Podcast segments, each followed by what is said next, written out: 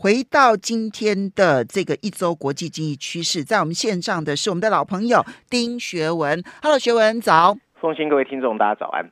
来，也非常欢迎 YouTube 的朋友们一起来收看直播，可以看得到呢，这个所呈现出来的这个学文所这个呈现出来的这些图片啊，然后都是跟它的内容呢是有关的。经济学人这一期三个 cover story。对，我觉得最近经济学慢慢找回了自己的 track 啊，所以写的东西我觉得越来越好。那这一期有三个封面故事，我觉得都不错啊。那分别有欧亚版本的，然后英国版本的跟美洲版本的。那我们今天会特别挑欧亚版本跟这个美洲版本。如果有空的话，英国版本跟大家稍微说一下。嗯，那首先呢，我们先来看的啊是欧亚版本的。那大家如果看到这个的 cover story 的话啊，你会看到在一个湛蓝的封底前面哦。有一个看着地球仪图案的大锁头，那仔细去看那个锁杆中间哦，其实是一个很无辜的人的脸啊。那上面有两排黑色的字句，大字写的是 “lock out”，被锁在外面。嗯，小字则是写哦，什么时候以及什么方式可以让大家再次啊在全球移动啊？那他主要主要谈的是啊移民政策。嗯那这次他总共用了三篇文章哦来描述这个议题。除了封面故事之外，在第四十七页的国际板块也有一篇文章。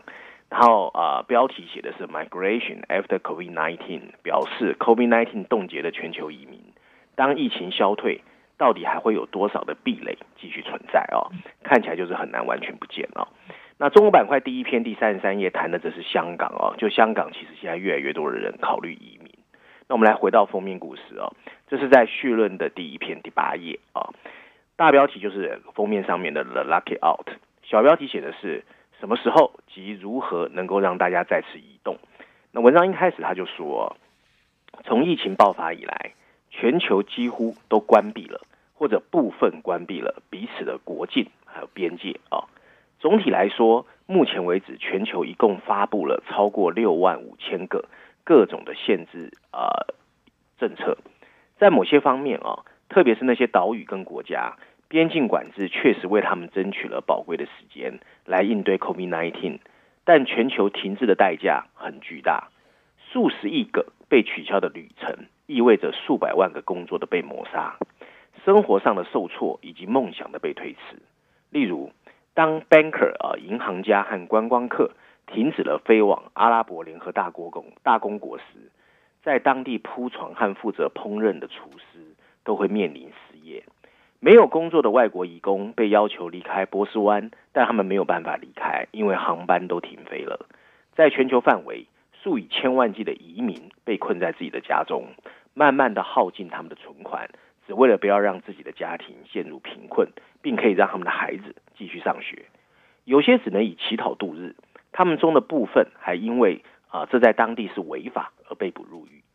由于新冠病毒仍在肆虐，移民开放相关政策目前还没有办法成为各个国家的重要议程，而且看来在一段时间之内都不会完全恢复正常。但政府迟早要解决一个重要的问题：随着他们准备逐步的对观光和商务旅客开放移动限制，那对于所谓的移民，他们会不会继续欢迎？有足够的动机相信啊。即使在疫苗发明甚至成功抑制疫情之后，COVID-19 仍会使一些国家不再愿意接受外国人的进入。人们会开始感到害怕。这个害怕不是只因为这个疾病的大流行，而是害怕会不会有下一个疾病再发生。许多人把外国人跟疾病联系在一起。嗯，那就是为什么在许多中国人会在许多国家受到不同状况的骚扰，以及非洲人为什么在中国也受到骚扰。嗯。这就是为什么川普曾经高声呼吁要禁止中国人进入美国，也是为什么南非政府在遏制 COVID-19 的第一个行动，就是在与新巴威的边界上建了一个围墙。此外，COVID-19 还导致了大量的失业，许多选民相信啊，移民从当地人的手上夺走了他们的工作，因此即使他们放宽其他的移动限制，也会继续限制移民。川普就明确提出这个论点的众多政客之一。他在六月份签署的行政命令中暂停了大部分的工作签证，他的目的就是为了防堵对美国劳动力市场构成风险的外国人。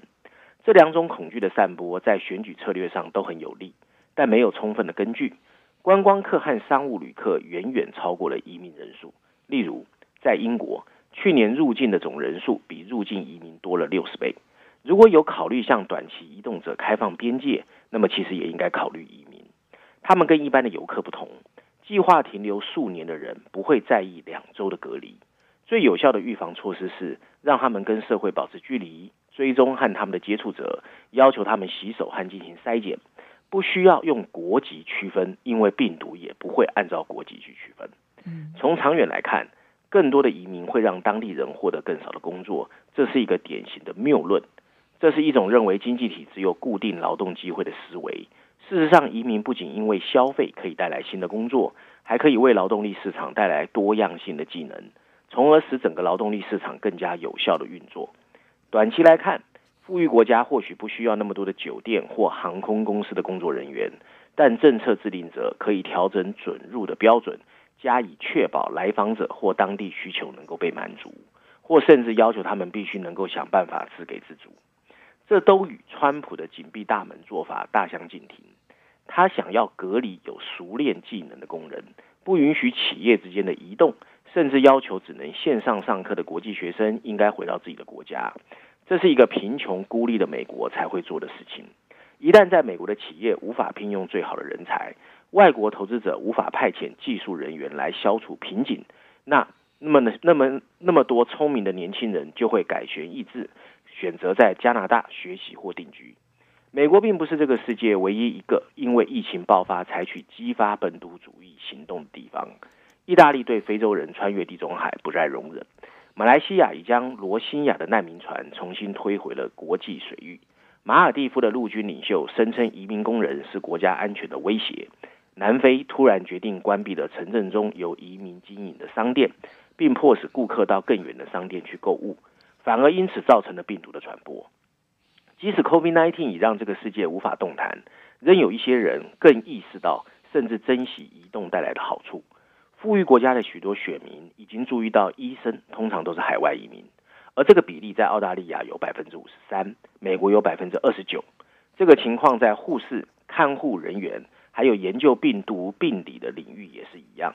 当人们为卫生保健工作烦恼不停时，他们也开始为许多外国协助者鼓掌感谢。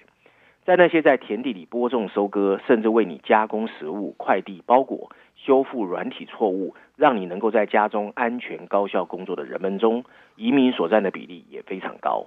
他们甚至加速了催生的创新。在美国，大约有四成的医药和生命科学家是在外国出生的移民。疫苗研究必须依靠来自世界各地大型的医疗团队。美国一半以上的大型科技企业其实是由第一代或第二代的移民所创立的。如果 Run 的创始人从没有离开过中国，那么被隔离的专业人士甚至可能不知道你的同事家里的书架长得什么样子。文章最后一段提到，哦，还是有些国家可能在疫情过后采取比以前更开放的政策。日本正在允许外国的见习生进行工作的转换。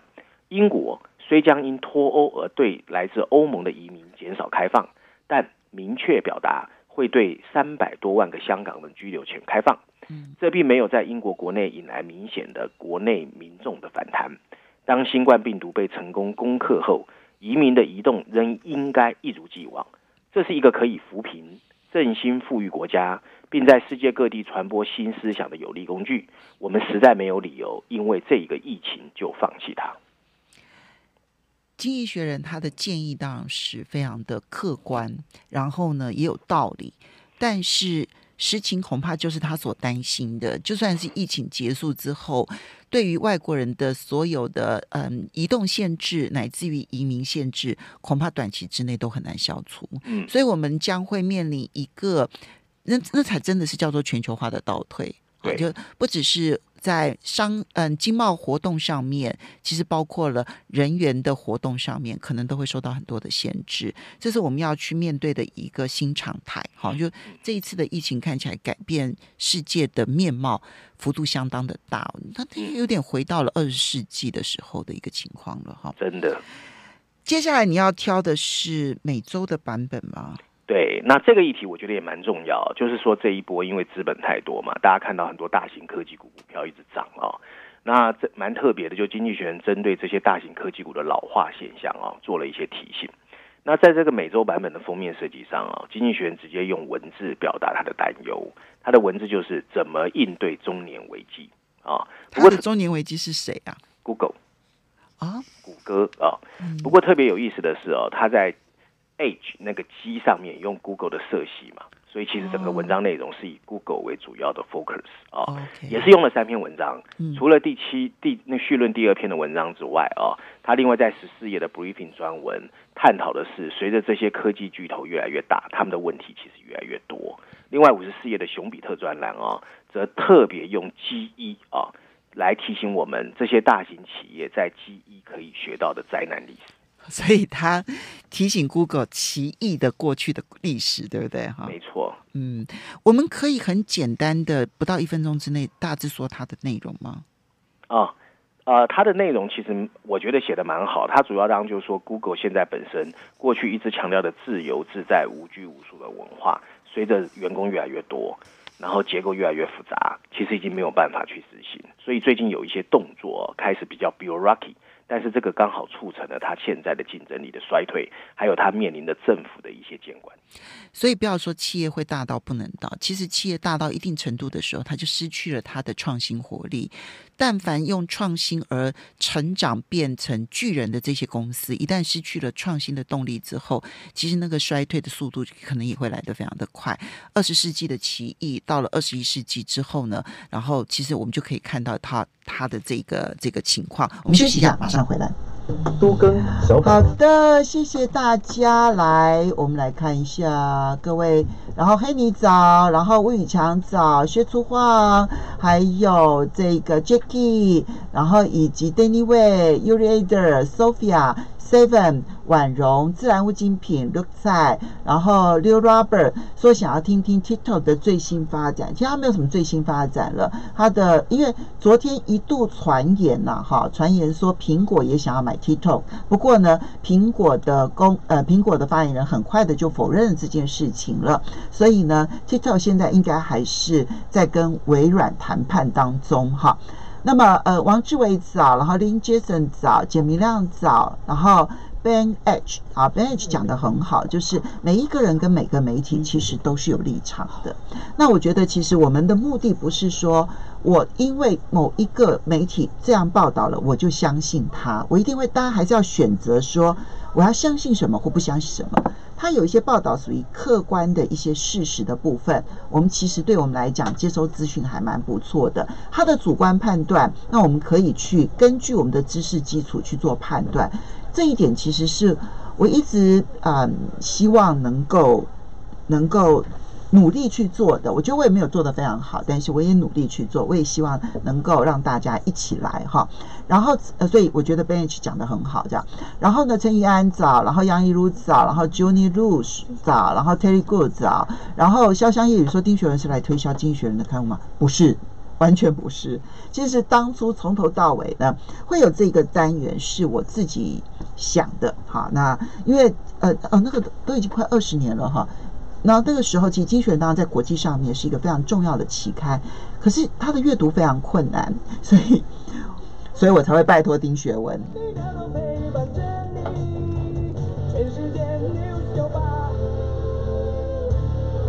欢迎大家回到九八新闻台财经起床号节目现场，我是陈凤欣，在我们线上的是我们的老朋友丁学文。那么，嗯，也非常欢迎 YouTube 的朋友们一起来收看直播。来，这个学文，我们接下来要来看的内容，你挑的是每周版本的封面故事啊。好，那我们就来说。不过，其实大概有关心科技产业都知道啊，其实经济学院会把这个当 cover story，是因为在二十九号哦，就是上礼拜。美国最大的四家科技公司的 CEO 嘛，Apple、Google、Facebook 跟 Amazon，他们的 CEO 都在那个联邦众议院司法委员会的听证会被拷问啊，然后才有这篇文章。所以就像我们刚才提到的啊，它的小标题写的补充是：这个企业啊，就是说 Google 已经摆脱了无拘无束的企业文化，是时候向比它有历史的企业好好学习了哦。所以其实是一个 reminding 的文章。那我们看看内容啊。文章一开始他说，Google 或许只有二十一岁，但他已经处在了中年危机。就像一般的这种情况，它的表面一切看起来很好。譬如说，它的搜索引擎哦，每天仍在处理着六十多亿个请求，YouTube 也是它的啊，已经接收了相当于四十九年这么长的长度的视频上传内容。Gmail 台湾有很多人用，更是处理了大约一千亿封的电子邮件。由于在网络广告领域的绝对主导，Google 的母公司 Alphabet 去年已经实现了三百四十亿美元的丰厚利润。除了核心业务，它还在人工智慧 AI、量子计算还有自动驾驶领域啊，处于世界的领先地位。和 Amazon、Apple 和 Facebook 一样，它的 CEO 哦，在这周也被啊华盛顿特区的立法机构严厉的拷问。他们觉得美国这些科技巨头必须加以限制。那他们担心他们获利太大了。那到底是什么危机？这是什么样的一个危机？在国会殿堂上被拿来拉扯，表面上看来也是一种成功的标志。但这对于 Google 的领导人来说，却是一个艰难的时刻。因为这家公司已经进入了中年危机，这是一个跟商业本身一样古老的问题。企业到底应该如何打造一个持久的文化，让企业在运作的同时，保持着创造力还有敏捷性，去让自己继续伟大？对 Google 而言啊，这种转变尤其引人注目，因为它的创始人哦，Larry Page 和 Sergey Brin 从一开始就想建立那种组织，永远不会到来。在二零零四年的 Google 准备上市的时候，他们曾经公开宣誓，这不是一家传统的企业，我们永远不要成为那种东西。他们希望有一天，他们的公司像一个操场一样的办公室，慷慨的津贴发给，还有校园一样的氛围，因为这可以让这个初创企业在成长的过程中保持敏捷性和创新性。他们认为，在企业额头上出现皱纹就是一种失败。嗯，但随着 Google 业务的日趋成熟，以及它的文化的不断变化，加上跟政府关系的更加紧密，衰老迹象越来越明显。我们先来看看企业本身，它几乎耗尽了在搜索和在线广告业务中突破限制后的业务发展。它在搜索广告中的市场份额已经高达九成，继续挖掘其他的金矿已经证明越来越困难。Alphabet 投入了数十亿美元，雄心勃勃要推动的月球计划。没有取得突破性的成功。为了继续保持增长，Google 必须努力介入大型竞争对手已经占据的地盘，例如云计算，还有企业软体的服务。文化的挑战难以明确，但对于这个一向以自己非比寻常的公司性格为荣的企业来说，最为紧迫。Google 早期非常成功的随心所欲的精神，已经成为它的一个压力。它在规模扩张后，效果已经变得很差。Google 现在拥有了将近十二万名的员工，以及更多的临时雇员。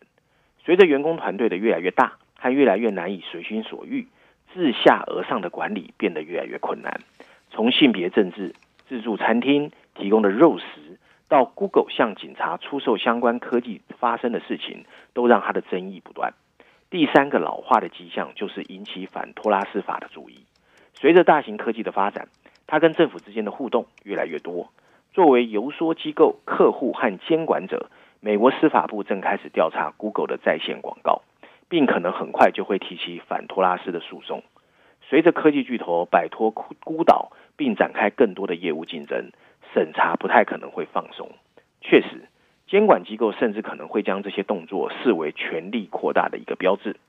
Google 又该怎么回应呢？它既要创新，又要成熟，本来就很艰巨。历史上充斥着各种失败的尝试。如果决定放手一搏，企业必须决定要相信谁：是管理人员、投资者，还是那些所谓的创新的极客？第一个途径会涉及你需要服用大剂量的管理药物，使之成为经营更为紧密的集团。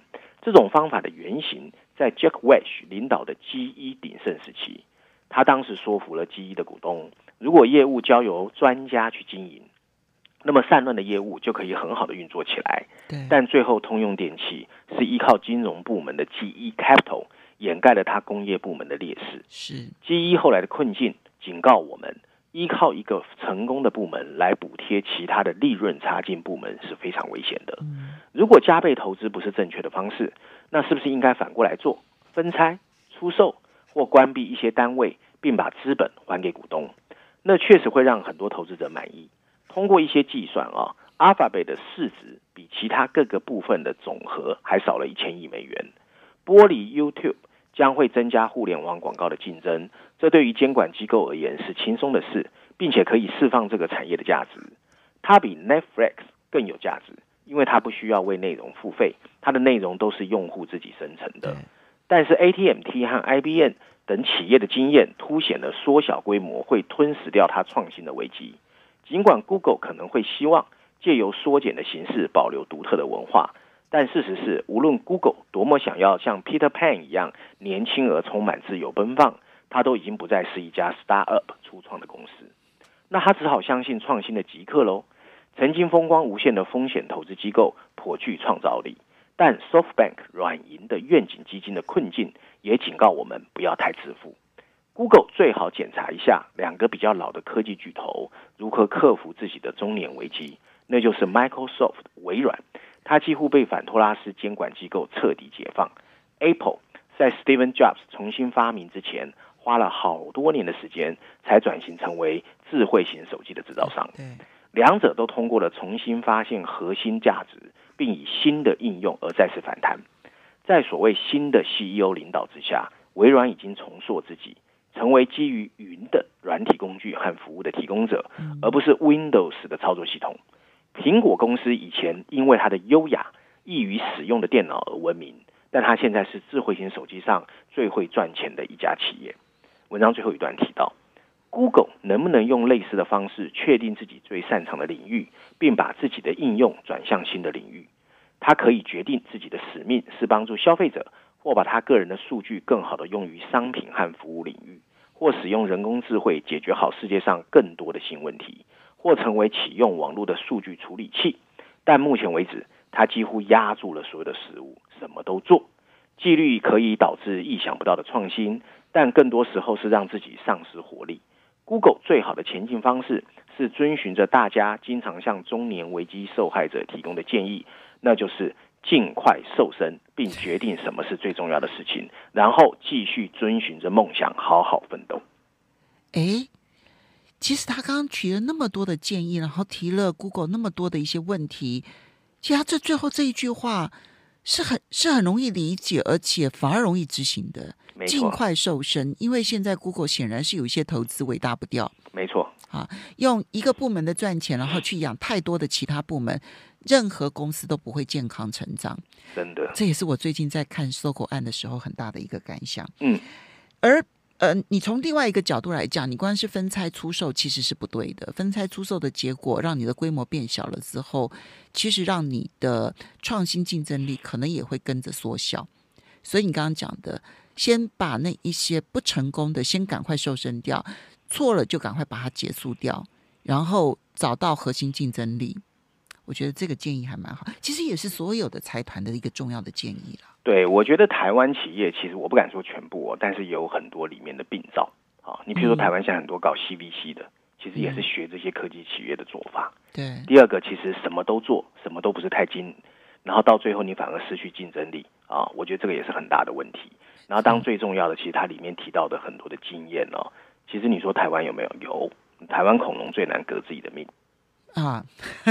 你说的好，嗯，其实任何国际上面的恐龙都很难革自己的命，呃，就是因为这样子，最后才出问题的。没错，我觉得任何地方都一样。那台湾其实已经看到很多这样的类似企业，东地是不也是如此吗？嗯，好，好，嗯，接下来我们再来看到的是《经济学人》这一期跟中国大陆有关的内容。其实这一次总共有五篇哦，但是他在序论第三篇哦，有专门帮我们 update 一下中美现在的状况。我觉得这篇文章写的也蛮好的哦。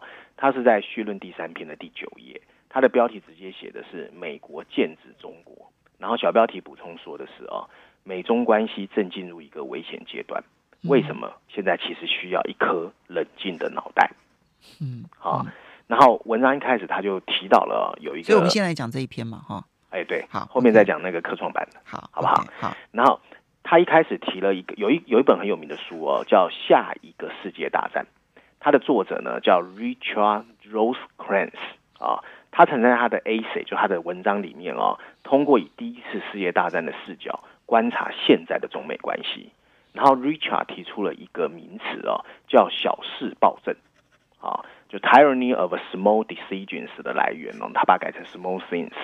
那他这个是什么概念呢？他就说，两个敌对大国之间的摩擦和误解，如果没有一个很好的指引力量来管理，很可能随时会爆发我们想象不到的冲突。而且就是小事情，是的，小事累积而来。嗯今天的中国和美国，其实说实在啊，看起来不会立刻短兵相接，但是很多很多的小事情正在迅速的累积。从五十年前的 Richard Nixon 啊访华以来，两个国家彼此的信任从来没有像现在这么差劲。随着美国总统大选的临近，任何的危险错估的可能性正在增加。好，七月二十七号，美国驻成都领事馆被北京勒令关闭，这是对川普政府在一周前下令关闭中国驻休斯顿领事馆的反击。这也是双方从一九七九年关系正常化以来的第一次针对性的举动。在过去一个月，美国第一次因为中国在新疆对维吾尔族的拘留批准了对这个常任理事国的谴责。他还宣布了中国在南中国海的扩张是非法的。他也不再承认香港跟中国大陆在地位上有所不同。他甚至在英国宣布禁止华为参与五 G 网络之后，声称在反制运动中取得了胜利啊！对于包围在川普身边的鹰派人士来说，时间点已经到了。在一系列有可能造成冷战的连续市场演讲中，他们提出了放弃跟中国建立没有目的性的接触，而应该建立有对抗性的关系。六月二十六号，国家安全顾问啊，呃，O'Brien 甚至说，习近平已经将自己视为了斯大林的继任者。七月七号，美国联邦调查局局长也宣称，中国正在寻求通过一切手段成为世界上我们就来看后续的。新来的这些会议室想走。好，对不起，我还是时间没有控制好。来，嗯、刚刚呢有人提到说，哎呀，我随便扣人家帽子一四五零啊，其实呢不意外。我在这边要说的是很简单，就是如果今天我们大家有理有据的，然后呢，你说我说的什么地方你不赞成的原因是什么，然后你反对的原因是什么，那我都会非常的尊重你，因为我会觉得说，那就是彼此之间讨论，我不一定因此就会完全同意你的做法、你的说法。那有很多我也会很谢谢你对我的更正，但是那种噼里啪啦的就开始骂人的那一种，那你觉得他背后是什么用意啊？那这种人呢？你觉得这些人背后，那要不然就是他自己有问题嘛，哈，要不然就是各式各样的原因。所以我对于那一种哈劈头就骂人的人这样子，嗯，我都会嗤之以鼻这样子。所以这一点其实就是我会我会谈的这样子一个很重要的原因。我觉得其实大家自己都可以去判断。嗯，我们一向都用很理性的方式来看待各式各样不同的意见。那我有我的想法，我有我的看法，我有我的立场，我从来都不否认我自己的立场跟想法。但是我都希望说能够找到道理原因，然后来跟大家谈。如果说只是我自己的立场，我就不说了，因为那没有什么意义。可是呢，那一种只会想要喷口水的人，那你不会觉得说都浪费所有人的时间吗？哈。然后有人问说，台铁为什么自己不会做车厢？因为它是一个铁路运输服务公司，它终究不是一个机械公司，而且对火车，嗯，对，好，马上回来。欢迎大家回到九八新闻台财经起床号节目现场，我是陈凤欣，在我们线上是我们的老朋友丁学文，也非常欢迎 YouTube 的朋友们一起来收看直播。好，那学我们刚刚讲说中美角力呢，它其实它做了一些 review 哈，就是看看过去这短短的两三个礼拜，其实密集的发生了很多事情。对，那他该提到就是说，七月七号、美国联邦调查局的局长 Christopher Ray 哦，他就宣称中国正在寻求通过一切的手段，成为这个世界唯一的超级大国。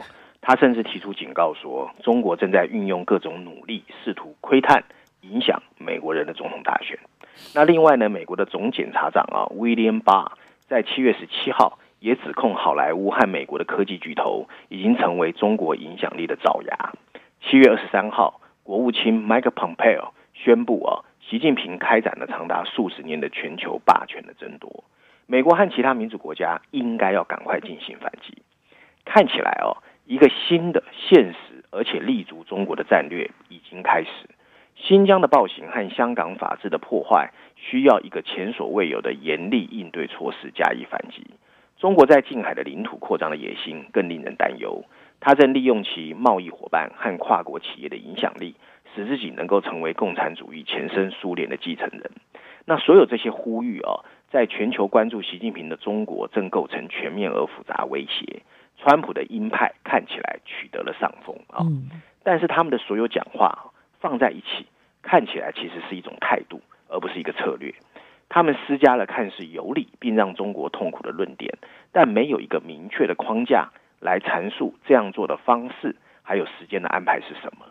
他们用着松散激化的方式谈论跟盟国的合作。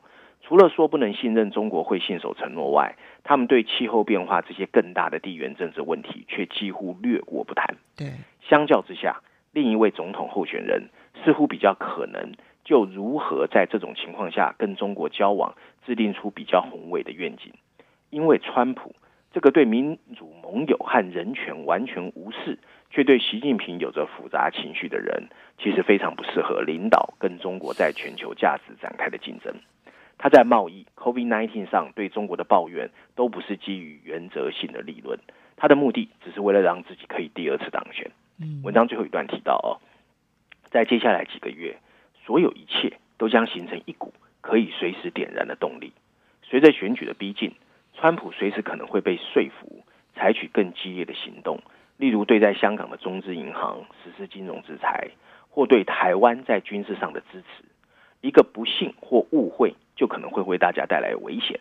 想在中美关系上制定出更稳健的路线才是正确的，但他也要随时警惕小事暴政随时的爆发。嗯，好。嗯，其实他最后还是等于是强调了一下，说应该要支持拜登的原因啊。对啊。好，但但但我觉得。我觉得，呃，他所罗列的这一些状况，确实会让我们觉得中美之间的关系紧绷到了一个让人担心，因为他就其实就在那一个最后最后阶段的那个担心。可是我们其实，在旁边都束手无策耶。是的，嗯。接下来我们再来看一下，你特别挑选了中国大陆的科创板。对，我觉得呃，其实科创板最近变化蛮多的，但是台湾的财经新闻几乎都略而不谈哦。因为我我真的认为那是他们股市一个重大改变的一个很重要的开端。是的，嗯，这一篇文章在商业板块第三篇第五十三页哦，它的大标题直接写的是向一个科创板许愿啊，小标题写的是为什么中国对 n e s d a q 的回应正在大名大放？上海的科创板，好，它的简称叫 Star S T A R 啊。这个市场正受益于中美的紧张关系而表现良好。我们来看看实际发生了什么事哦。如果你想看到在你眼前的科技世界正在怎么变化，你应该先去看上海证券交易所科创板最近的短暂历史。中国国家主席习近平，他其实在二零一八年十一月才公布要以纽约的 Nasdaq 为蓝本。并创造所谓的 Star S T A R 的一个新的证券交易所。对，对于中国的科技企业而言，这是一条通往资本市场的高速公路。嗯，它已经在二零一九年的七月，伴随着二十五家企业的成功上市，像火箭一样冲高了它的估值。而在一年后的七月二十三号，就上个月，科创板甚至发布了哦，它市值最大的五十家科创板上市企业的一个 index 哦。不过，在几个月前，大多数人还都没有听过所谓的 Star S T A R 这个市场或者相关的挂牌企业公司的名字。其中最有价值的公司叫 AMEC A M E C，它是一家低调的中国晶片制造工具的制造商，它的市值大概是一千亿人民币，就是大概一百四十亿美元。其他还有说像半导体的制造企业，什么蒙太奇科技啦，办公室软体的公司金山词霸啦。或者铁路电子产品，什么中国铁路信号跟通信啊，这些对大部分的西方国家，甚至台湾的我们而言，都是名不见经传。嗯，但这些状况在七月份全部改观。首先，半导体的制造企业 SMIC 中芯半导体顺利上市，而且成功募集了六十五亿美元。不过是一个礼拜后，中国的电子商务巨头阿里巴巴，它的支付部门蚂蚁金服，紧接着公示。它即将同时在香港和科创板上市，蚂蚁金服有可能成为这个地球上有史以来最有价值的实创企业。据估计，它的市值应该是一千五百亿美元。光凭蚂蚁金服这个浮出台面的 IPO 企业，就已经可以使 Star 科创板成功超越 Nasdaq，成为全球企业筹资的最佳场所。而且蚂蚁金服并不孤单，后面还有吉利汽车、中国的大型汽车制造商，还有在线零售商京东的金融科技部门。拥有中国投资者的英国晶片设计公司 Imagination Technology，据报道也在考虑到中国的 Star 科创板上市。这个交易所已经现在为止有一百四十一家 IPO 的公司，另外还有四百零九家科技相关企业在排队。嗯，Star 科创板最引人注目的估值哦，集中在那些对中国政府想要独立发展的半导体相关的产业链。例如中芯国际和 AMEC、AMEC 的股价，目前本益比都是两百倍和五百倍，而排名前五十位的科创板企业，平均本益比是七十一倍，而 NASDAQ 到目前为止五十二倍。我们单单看这些科技企业所在的赛道，看起来很丰富，但专家认为中芯国际和 AMEC 还远远落后那些位居尖端前沿的西方竞争对手。那这个只有一年历史的科创板市场，到底凭什么能够成为全球最大的科技企业募资首选？最简单易懂的答案就是，它正利用了中美之间科技和经济上的针锋相对。文章最后提到，中芯国际去年刚刚才从纽约证交所退市，表面上是出于各种行政程序的原因，但箭在弦上的美国可能会立法禁止中国企业在美国挂牌，才是促成他做这个决定的真正背后原因。换句话说，对 SMIC 或 AMAC 这些企业的投资其实都是一种赌注，因为越来越多的投资人认为北京对中国半导体必须独立发展成功是势在必行的。就算他们目前无法跟全球最高端的技术相提并论，共产党也不会允许这个事情有任何失败的机会。单从目前的科创板五十的指数来看，许多投资者非常喜欢这个赌局，而且愿赌服输，赌中国会赢。嗯。